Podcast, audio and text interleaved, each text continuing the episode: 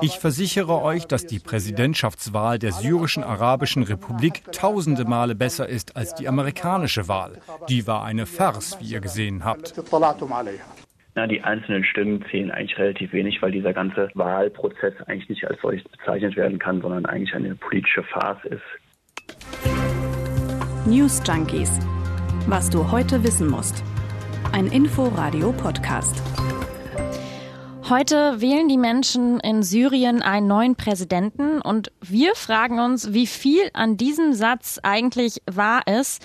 Heute und in Syrien, das stimmt schon mal. Das stimmt, ansonsten gibt es aber Fragezeichen. Klar ist, dass es wohl kein neuer Präsident werden wird, den sie wählen, sondern der alte, Bashar al-Assad. Haben die Menschen also eine Wahl? Und wie läuft die ab? Gibt es eine Opposition? Können die Menschen frei entscheiden? Und wie ist Bashar al-Assad überhaupt ins Amt gekommen?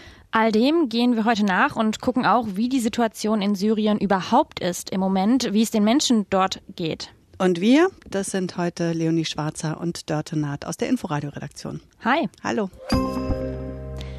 Uns beiden, kann man mal ausplaudern, war heute Morgen ziemlich schnell klar, dass wir bei den News Junkies heute auf die Wahl in Syrien gucken, denn wir hatten beide sofort all diese Fragen, die du ja gerade alle aufgezählt hast. Ja, Syrien ist ja ziemlich aus dem Fokus gerückt in den letzten Monaten, die Präsidentschaftswahl. Also ein guter Anlass, da nochmal genauer hinzugucken. Was ist in Syrien los? Wie geht's den Menschen dort überhaupt? Nicht gut. Das kann man schon mal grob vorweg sagen. Das Land ist verwüstet und viele Menschen leben dort in Armut. Die Vereinten Nationen sagen, 80 Prozent der Menschen leben unterhalb der Armutsgrenze. Jeder zweite Syrer habe nicht genug zu essen. Die Welthungerhilfe spricht von der schlimmsten Hungerkrise bisher. Also viele, viele Menschen sind auf die Nothilfe der Vereinten Nationen angewiesen. Es gibt außerdem auch zu wenig Medikamente und oft auch kein sauberes Trinkwasser. Und das führt dazu, dass viele Menschen an Krankheiten sterben, die in anderen Teilen der Welt eigentlich leicht zu behandeln sind. Dazu kommt noch, dass sich das Land in einer Wirtschaftskrise befindet, auch weil das Assad-Regime keinen Zugang mehr zu den fruchtbaren Gebieten im Norden des Landes hat und der Krieg mindestens ein Drittel der Infrastruktur zerstört hat. Die Preise für Lebensmittel, die sind wahnsinnig gestiegen. Ein Kilo Fleisch kostet einen durchschnittlichen Monatslohn, muss man sich mal vorstellen. Das ist also für die meisten unerschwinglich. Und es gibt kaum Benzin und an vielen Orten auch nur für ein paar Stunden am Tag Strom. Die Korrespondentin von der Zeit für die Region hat verschiedene Menschen dort gebeten, ihren Alltag zu schildern und hat ein Innenarchitekt aus dem vom Regime kontrollierten Gebiet erzählt, wie schwierig das alleine ist, an Benzin zu kommen. Das kauft er nämlich auf dem Schwarzmarkt und viele Firmen und Handwerker arbeiten bis spät in die Nacht, weil es nämlich nur alle vier Stunden dann zwei Stunden lang Strom gibt. Andere Menschen, die können über Arbeiten gar nicht nachdenken, weil sie mit Überleben beschäftigt sind. Es gibt 6,7 Millionen Flüchtlinge innerhalb Syriens. Viele leben dort in Flüchtlingslagern in dürftigen Zelten. Und viele sind eben auch ins Ausland geflüchtet, in die Flüchtlingslager der Nachbarländer oder auch nach Europa. 800.000 Syrer und Syrerinnen leben im Moment zum Beispiel in Deutschland. Und das heißt, mehr als die Hälfte der Syrer insgesamt seien auf der Flucht. Wenn man sich also anguckt, dass 2010 21 Millionen Menschen in Syrien gelebt haben, dann muss man also von mehr als 10 Millionen Flüchtlingen ausgehen. Das Assad-Regime, das macht die internationalen Sanktionen verantwortlich für die desaströse Lage im Land. Beobachter auf der anderen Seite, die sind der anderer Meinung. Darren Khalifa zum Beispiel von der Crisis Group, einem internationalen Think Tank, die sagt, dass die Kriegstaktik Assads und Russlands die Infrastruktur in den von Rebellen kontrollierten Gebieten zu zerstören, dass das eine Ursache ist. Durch die ungewollten Folgen westlicher Sanktionen ist das Leben der Menschen in den Regierungsgebieten härter geworden. Die Sanktionen sind dafür aber nicht der Hauptgrund. In Wirklichkeit haben der Krieg und die jahrzehntelange Korruption die Wirtschaft verwüstet. Vor zehn Jahren hat der Krieg in Syrien angefangen, als die Demonstrationen gegen den Präsidenten Bashar al-Assad niedergeschlagen wurden. Viele Menschen in Gefängnissen landeten. Assad konnte sich an der Macht halten, vor allem weil Russland ihn dann unterstützte. Und jetzt, heute, ist das Land aufgeteilt unter verschiedenen Kräften. Den mit Abstand größten Teil, 70 Prozent etwa, den kontrolliert das Assad-Regime, inklusive der Hauptstadt Damaskus. Im Norden dann gibt es einen Streifen entlang der türkischen Grenze, den die Türkei gemeinsam mit Rebellen kontrolliert. Dann wiederum rund um die Stadt Idlib im Nordwesten kontrollieren Rebellen das Gebiet und Richtung Süden, da gibt's noch ein Gebiet, in das sich Anhänger des IS zurückgezogen haben. Und im Nordosten, da haben kurdische Truppen die Macht. Ganz schön kompliziert. Hm, das ist äh, aber auch für die Wahl wichtig, denn abgestimmt wird nur in den zwei Dritteln des Landes, die unter Kontrolle des Regimes stehen. Der kurdische Teil und die Rebellen rund um Idlib boykottieren die Wahlen und das heißt, die acht Millionen, die dort leben, die wählen schon mal gar nicht mit. Dann lass uns doch mal an dieser Stelle einen Blick darauf werfen, was da heute in Syrien passiert. Mhm. Eins können wir schon mal festhalten, Bashar al-Assad, der selbst will mit aller Macht zeigen, ja, das, was hier heute passiert, das sind auf jeden Fall freie demokratische Wahlen. Deswegen sind im staatlichen Fernsehen auch lange Schlangen zu sehen gewesen vor den Wahllokalen. Und Assads Außenminister Faisal Mikdad, der betont das auch nochmal ganz besonders. Ich versichere euch, dass die Präsidentschaftswahl der syrischen arabischen Republik tausende Male besser ist als die amerikanische Wahl. Die war eine Farce, wie ihr gesehen habt. So, das ja. ist also die Perspektive auf dieser Seite, der Seite des Regimes nämlich. Ja, der Westen sieht das etwas anders, äh, kann man sagen. Die Außenminister von verschiedenen Ländern, zum Beispiel äh, die USA oder auch Deutschland äh, sind dabei, die haben eine gemeinsame Erklärung veröffentlicht und da steht drin, die Wahlen, die sind weder frei noch fair und sie fordern die internationale Gemeinschaft auf, das Ergebnis nicht anzuerkennen der ganze Wahlprozess könne eigentlich nicht als solcher bezeichnet werden. Das hat auch Till Küster, Nahostreferent bei der Menschenrechtsorganisation Medico International, gesagt. Und zwar in unserem Schwestermorgen-Podcast Wach und Wichtig von den Kollegen von Radio 1. Dies ist kein freier politischer Prozess, sondern Leute werden teilweise gezwungen, wählen zu gehen, beziehungsweise die allermeisten Leute können gar nicht wählen, weil sie in Regionen leben, wo gar nicht gewählt wird, beziehungsweise sich im Ausland befinden und auf der Flucht sind er erwähnt es hier, ganz viele Syrerinnen und Syrer, die können gar nicht wählen. Also im syrischen Fernsehen, da werden zwar lange Schlangen vor den Wahluhren gezeigt, das gilt aber eben nur für einen Teil in Syrien. In Regionen, äh, die das Regime nicht kontrolliert, das sind immerhin gut 30 Prozent des Landes, wir haben ja eben schon darüber gesprochen, da finden die Wahlen gar nicht statt. Und dazu kommen dann die vielen Syrerinnen und Syrer, die im Ausland leben. Offiziell können die zwar in Botschaften und Konsulaten abstimmen, aber das können sie nur dann tun, wenn sie einen gültigen Pass mit Ausreisestempel von einem syrischen Grenzübergang haben. Das haben die meisten aber nicht, weil sie geflohen sind. Und somit können dann noch viel mehr Menschen nicht abstimmen. Und Deutschland und andere EU-Länder erlauben das im Übrigen auch gar nicht, in den Botschaften zu wählen, weil sie eben sagen, das ist eine Scheinwahl. Jetzt könnte man an der Stelle ja entgegnen, aber es gibt doch immerhin zwei Gegenkandidaten, eine Opposition. Dazu muss man aber sagen, in Wahrheit wurden fast alle anderen Gegenkandidaten verboten. Übrig geblieben sind dann eben diese zwei.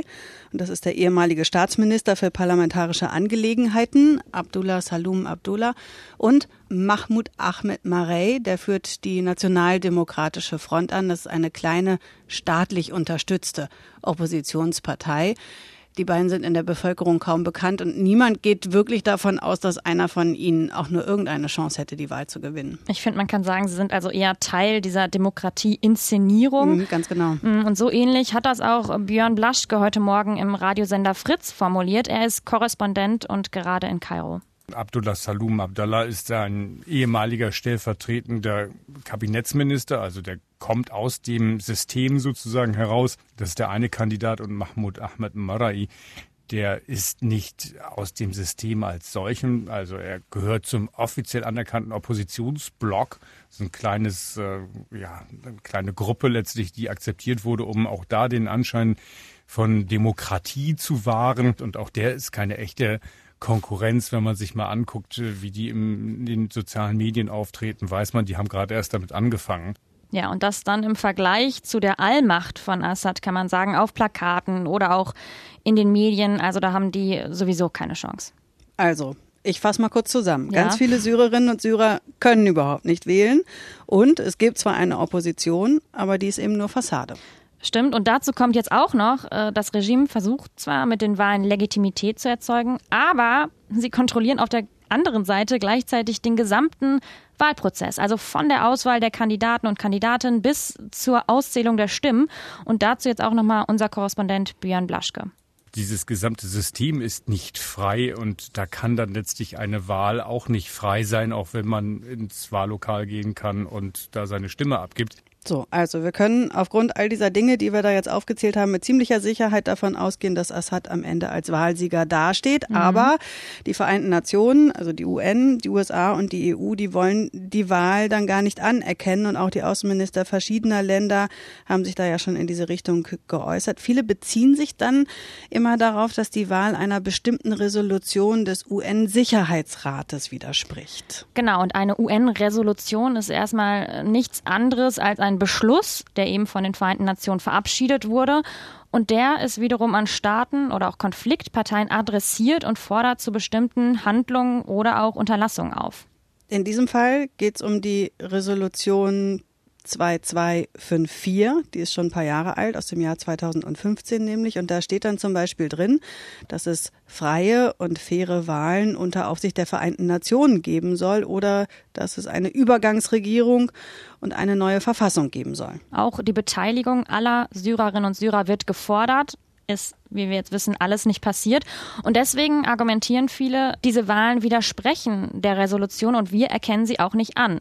Das wiederum ändert aber natürlich nichts daran, dass Assad seine Macht in Syrien durch die Wahlen jetzt weiter festigen kann. Dass keiner erwartet, dass da eine echte demokratische Wahl abgehalten wird. Das liegt auch an Assad selbst und daran, wie er sich bislang verhalten hat, nämlich nicht demokratisch, hat er übrigens auch selbst gesagt bei seinem Amtsantritt im Jahr 2000. Hier haben wir mal rein.